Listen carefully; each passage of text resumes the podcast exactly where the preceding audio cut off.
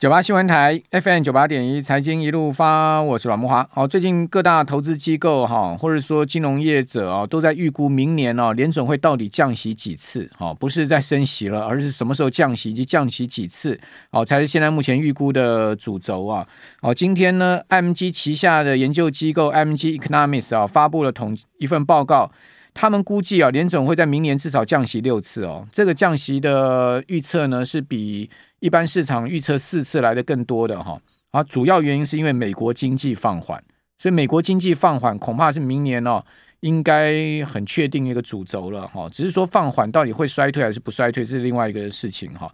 他说通膨也放缓，好，就业市场降温，好，言言下之意就是失业率会上升哦，以及消费支出前景的恶化。那安基认为说，意味着联总会将会要比市场这个需要目前更大的一个预期啊，大幅的降息。哦，这是他们的看法，就是说，经济的一个状况啊，消费的放缓啊，哈，失业的这个情况哈，可能会比先前啊，现在目前大家预期的还要来得更，呃，稍微更严重一点哈，所以联准会需要更大力度的的降息。不过联准会的主席鲍尔今天晚上哈会公开出来谈话，那市场也有预期说呢，呃，别为他，别期待他为降息背书，也就鲍尔现在还应该还。在各种经济数字还可以的情况之下，他不会那么快松松口哦。这个说连呃鲍尔啊，不太可能哈、哦，会会快速降息背书。好、哦，大家不要有这个今天晚上他会讲这些话的预期了哈、哦。那这个当然也很符合鲍尔的个性哦。鲍尔就是这样的一个人哦，他不会这呃不见兔子不撒鹰的意思了哈、哦。你可以看到他其实升息也是晚于市场嘛，对不对？市场早就说通膨来了，他一直跟叶伦两个人。口口声声讲说呢，哎，通膨只是暂时的啊，结果到去年三月看到通膨不对劲了，开始升息了哦，然后越看越不对劲，通膨上升的这么快这么急哦，如这个烈火燎原般哦，才会紧急四次连续升息三码嘛哦，这个在第二季、第三季的时候连续四次升息三码，你看这样一个波段四次联准会的 FOMC 会议就拉高了十二码的利率哦，那个造成了美国的。十年期国债啊，哈，包括美元指数的大幅的扬升嘛，哦，那个鲍尔就是这样的一个个性，不见兔子不撒鹰，哦，也就是说呢，通膨都已经明显的来了，他讲说这个是暂时的，结果这个也晚于通膨升息，那当然你说他降息会不会晚于市场预这个预期，我觉得也是有可能的，这是他的这个惯性。哦，所以他这个惯性是这样的一个情况。那今天晚上你不要预期他会讲什么太鸽派的话了哈。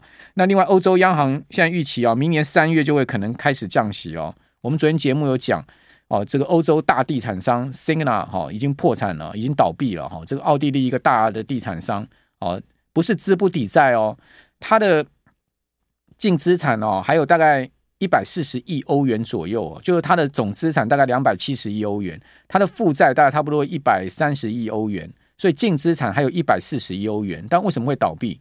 因为现金断流。哦，这个现金断流是一个很可怕的事情，就像矽谷银行三月份好破产是一样的，哦，倒闭是一样的。事实上，矽谷银行的资产是大于负债，为什么它会被搞到倒呢？哦，Signature Bank，哦，第一共和都是一样的情况。为什么会搞到倒呢？就是因为现金断流。那为什么现金现在会断流呢？利率太高了，没有办法借到钱，对不对？现在这样情况之下，他有再多的资产，一时没有办法变现都没有用。所以这种资不不是资不抵债的问题，而是呢现金断流，现金现金流一断，哈，这是非常可怕的事情，哈。所以在这样情况之下呢，欧洲央行也。看起来难为再继续维持这么高的利率了，因为再这样维持下这么高利率四趴利率下去的话，整个欧洲可能要倒一片了。好，那美国当然也不太可能一直维持这五趴这么高的利率一直下去，完不然美国也不是跟着要倒一片吗？哦，所以这个是现在目前已经看到了一个很明确的方向了。那通膨在最新的数据 PC 也符合预期的下降，哦，只是通膨降到两趴，还有最后最艰难的这一里路，这一里路到底要怎么走？当然。是明年最重要观察的方向，是不是能顺利走到两趴呢？还是说在这边有一些波折？哦，这也会关系到降息的速度跟幅度。好，那不管怎么讲，眼前眼下，我们今天呢这两段先来跟大家谈一下眼下。好，眼下呢就是现在是一个多方行情。哦，你从技术面、筹码面各方面可以看得很清楚。事实上，这个话我们不是今天才讲。如果长期听我节目的人，听我们电台节目的人都知道，其实我们在好几个月前就已经跟各位讲了。哦，当然应该就是说在个股的部分，我们可能更早了哈、就是说多头的个股部分我们更早。大盘呢，我们确认在这个十月底、十一月的时候就已经跟各位讲说，这个多方行情来了，不用怀疑了哦。那只是说能涨多少哈、跟它的这个速度的问题。那至于十二月呢，我现在今天十二月一号嘛，所以我们就应个景，跟各位讲一下十二月的状况。我们也不要看太长哦，看到什么明年下半年那些我没水晶球，至少十二月我一些数据跟各位报告，大家可以看到十二月到底要做多做空好，因为已经连涨了这么多的一个。周数了哈，那月线也拉出了一个这么一千四百点的大红棒哈，那这样子的情况下，你也不能讲没有风险啊。确实，我们也这几天一再强调说上档风险是要注意，对不对？所以不是说只有讲这个多方，我们还是有提醒大家注意风险哈。那么来看到，但是我还讲说，十二月本身来讲，根据统计数据来看，做多的胜算是比较大的。为什么？你可以看到这个一页投影片了哈，下面是下跌的这个月月月数。好，上面是上涨的月数，各位可以看到，越往第四季走啊，哇，这个红棒就越长，对不对？绿棒就越短，就代表什么？代表说呢，越往第四季走，哦，越往十一月、十二月走，你会发现上涨的几率就越大，下跌的几率呢就越小。哦，这就是季节性因素，非常明确。那一月、二月呢，你也可以看到，它其实上涨几率也是大的。哦，好，那我们来看到涨幅，哦。你要看到下面这个部分呢，是涨幅，十一月、十二月都明显涨幅都是三趴哦。过去统计数据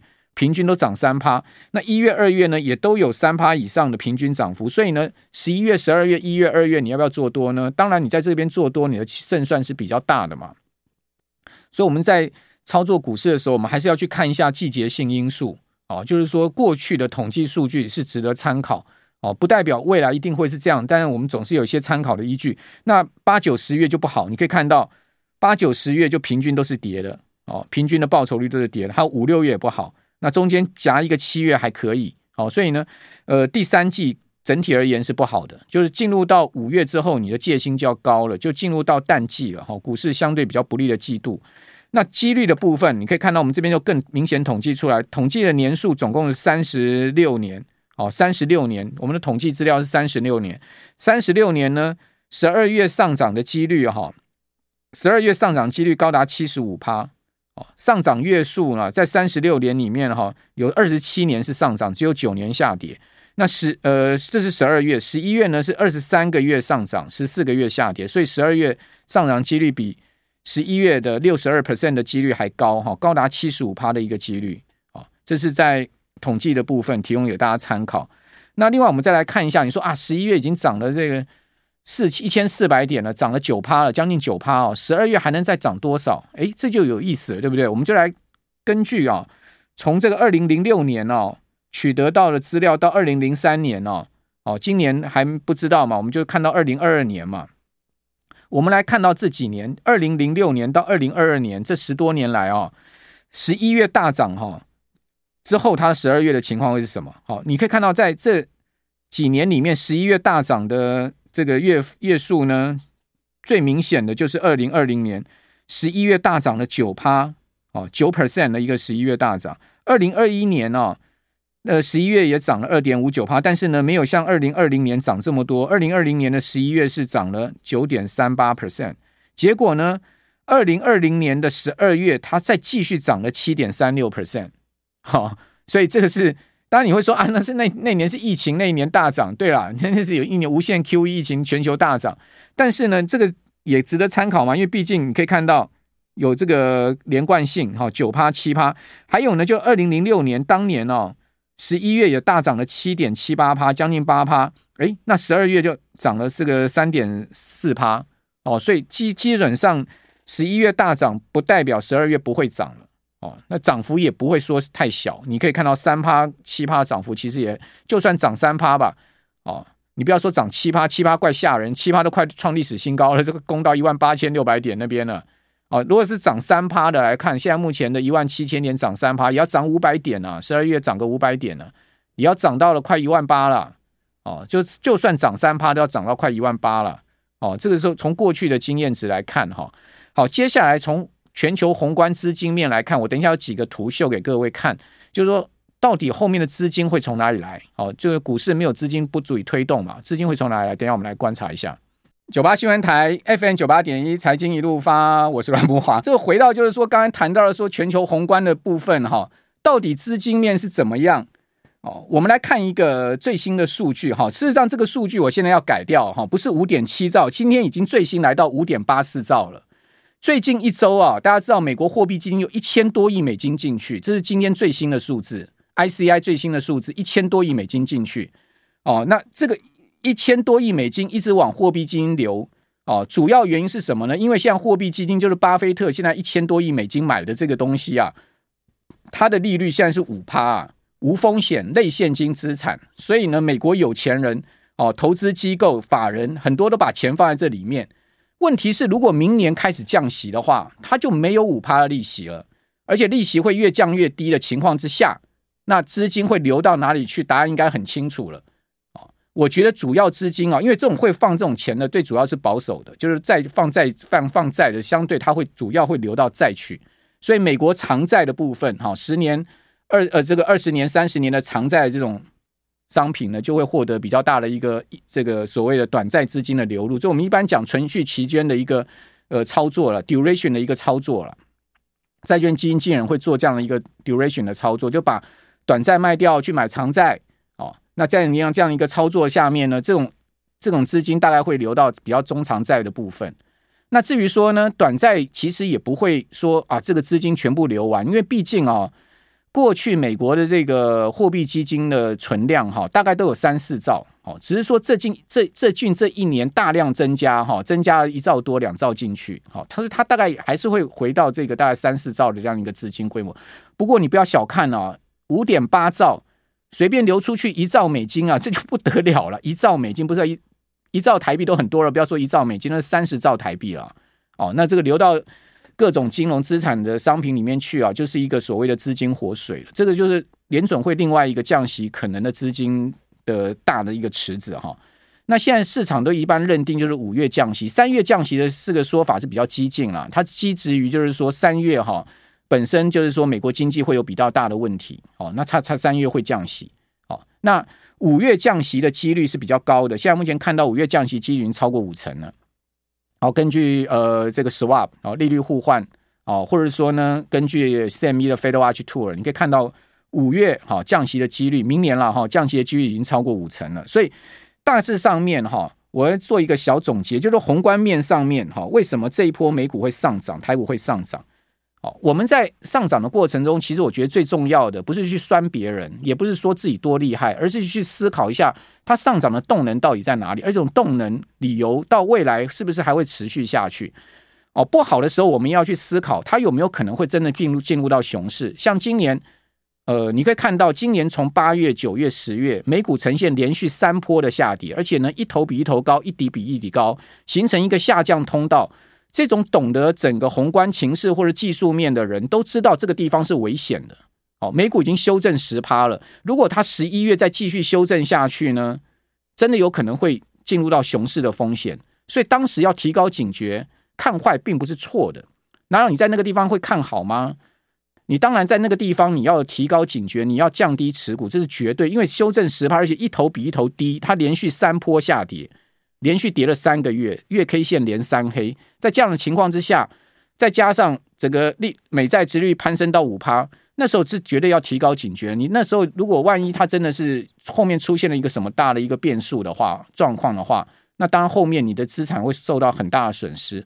我常常跟很多人讲，就是说啊，金融市场是这样，你你多头上赚再多钱，你躲不过熊市，你都是白搭哦。我不晓得各位有这么经验哦，一个熊市来把你过去赚的钱全部回吐掉。哦，所以你说啊，我定期定额 ETF 扣了多久？你没有适时停利，在空头上一来，你可能扣了好几年的钱，赚了好几年的这个呃这个资本利得全部回吐，不是很可惜吗？所以当然你要守住你的财富嘛。好，这个就是为什么我们适时要提供大家风险看法的一个主要原因，不是说要去恐吓市场，哦，或者说呢，在有行情来的时候，也不是说要去多看好市场，哦，在金融市场上面有没有赚到钱才是王道了。好这个空口说白话都没有用了哈。那回到就是说，这个市场这一波上涨，我个人在思考它到底为什么上涨。我觉得它有几个宏观面上是值得思考的。第一个呢，就明年如果五月降息啊，中性看法，明年底利率降到四点二五，降下一一个百分点。哈，那明年第三季会结束 QT。现在市场大概联准会呢这一波从九兆的资产负债表到结束 QT 啊，仍然还有六点八兆美元，也就是资金存量，即使。呃，收掉了这个两兆多哈，还是有蛮大的一个资金，因为过去联准会资产负债表不到四兆嘛。好，那另外呢，随着降息啊，哦，五点七兆美元的货币基金会流出到股债市哈，主要我个人估计会流入到长天期的部分。那另外美股的这个标准普尔五百指数明年的盈盈余成长，华尔街现在目前的普遍预估是十一趴，是一个共识哦，是支撑美股的一个主要因素了。好，就是说。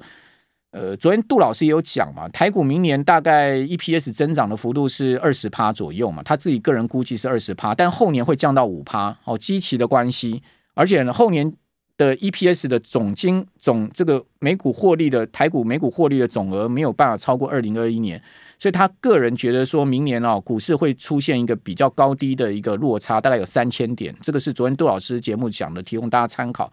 我觉得这个讲法跟刚刚林正峰讲的也蛮相像。一个标准差的一个算法也蛮相像的。反正呢，我们对于市场总是先期有一个预定哦，不见得是一定要这个把话说到死啊。这个预定只是心中有一把尺就对了。那十一月有没有可能大涨延续到明年呢？好，我借用国泰投信的一个资料，各位可以看到哈，十他他这个资料是从两千年起算哈，到二零二二年二十二年的时间，十一月上涨。只要十一月是上涨，到未来未来到今明年隔年的一月底的表现，基本上只要十一月上涨，从两千年到二零二二年到一月底，平均上涨七点四趴，这是平均数。那如果说十一月涨五趴呢，平均会涨十点七趴。哦，就是说我们十一月是涨了八趴多嘛，所以说呢，到明年一月呢有涨十点七趴的平均数的可能。好，这是从二零二。二零二零二年来起算的一个两千年起算的一个呃评估数据啦，提供大家参考。所以大概这一波多头，我个人估计延续到一月的可能性蛮高的，提供所有听众朋友参考，观众朋友参考。